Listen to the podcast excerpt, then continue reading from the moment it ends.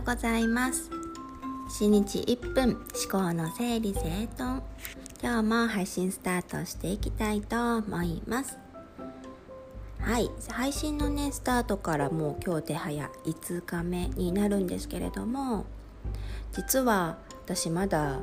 ご挨拶をしていなかったなと思ったので今日は簡単に私のお名前とかなんでこの配信をしようかなと思ったのかとか誰に届けたいと思っているのかなっていうこととかをねお伝えしたいと思います。はい。私の名前は芦田のぞみと言います。今、えーと、兵庫県の真ん中あたりに住んでいてそうだな、えっと、神戸に行くにも大阪に行くにもまあ大体1時間ぐらいの距離に住んでいます。田舎。ねすごく田舎で周りもね田んぼとか畑とかすごく多いんですけどなんだろう。歩いて散歩してちょっとのんびりできるようなねそんな素敵な場所に住んでいます。今男の子2人小学校2年生と3歳の男の子2人と夫の4人で暮らしています。はい。なんでじゃあね今いろんなツールがある中こうやって音声でね思いを伝えようと思ったのかっていうところなんですけれども誰に伝えたいのかっていうところとすごくリンクするんですけど実は私すごくネガティブっ子だったんですよね。なんか心の中で変わりたいなと思ってもできない理由を探していたり頭の中で。もうできないだろうとかお金が足りないな無理かもとか子供がまだ小さいしとかなんかこうやりたいなとかしたいな思ったことがあってもこう言葉にできなかったりとかそれが叶うと思ってない自分がいるなっていうのもあって。なのですごくしんどいモヤモヤする時期を長くね過ごしてたんですよね。両親があまり仲良くなくって子供ながらにすごく心配してしんどい日々をね過ごしてきてたからっていうのもあるのかもしれないし長女だからお姉ちゃんだから頑張らなきゃみたいな思いでね過ごしてきてたってことももしかしたら関係してるかもしれないんだけど本当に学生の頃から長らくそういうネガティブ思考、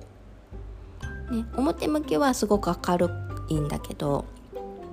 心の中ですごくすごくネガティブ思考だったんですよね。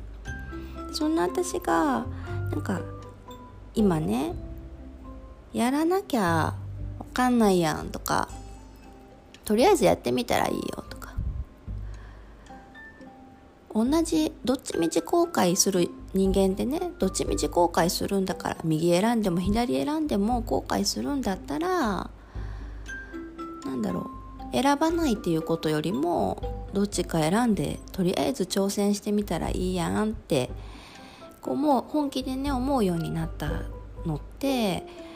言葉の力がすごく大きいんですよね。自己啓発の本だったりとかね。全然私そういった力ないんですけどスピリチュアル関係というかなんかそういった、うん、本を読んで言葉からもらう力っていうのがすごく大きくって自分でもこんな自分でも何かね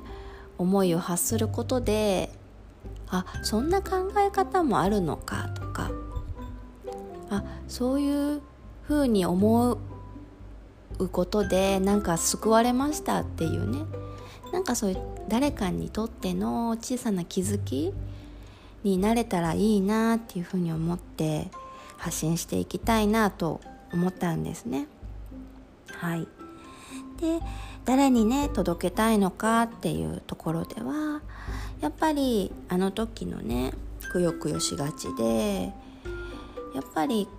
何とかがしたいなと思っても心のどこかで頭のどこかで